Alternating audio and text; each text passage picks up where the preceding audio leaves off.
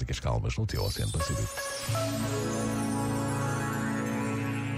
Se verdadeiramente livre significa usar a própria liberdade naquilo que é um bem autêntico, ser verdadeiramente livre significa, portanto, ser um homem, uma mulher de consciência reta, responsável, ser para os outros. Por vezes, basta a pausa de um minuto para desejarmos esta liberdade que em tudo nos dignifica, em tudo nos revela a nossa condição de filhos de Deus. E todos somos filhos amados por Deus. Pensa nisto e boa noite. Este momento está disponível em podcast no site e na app.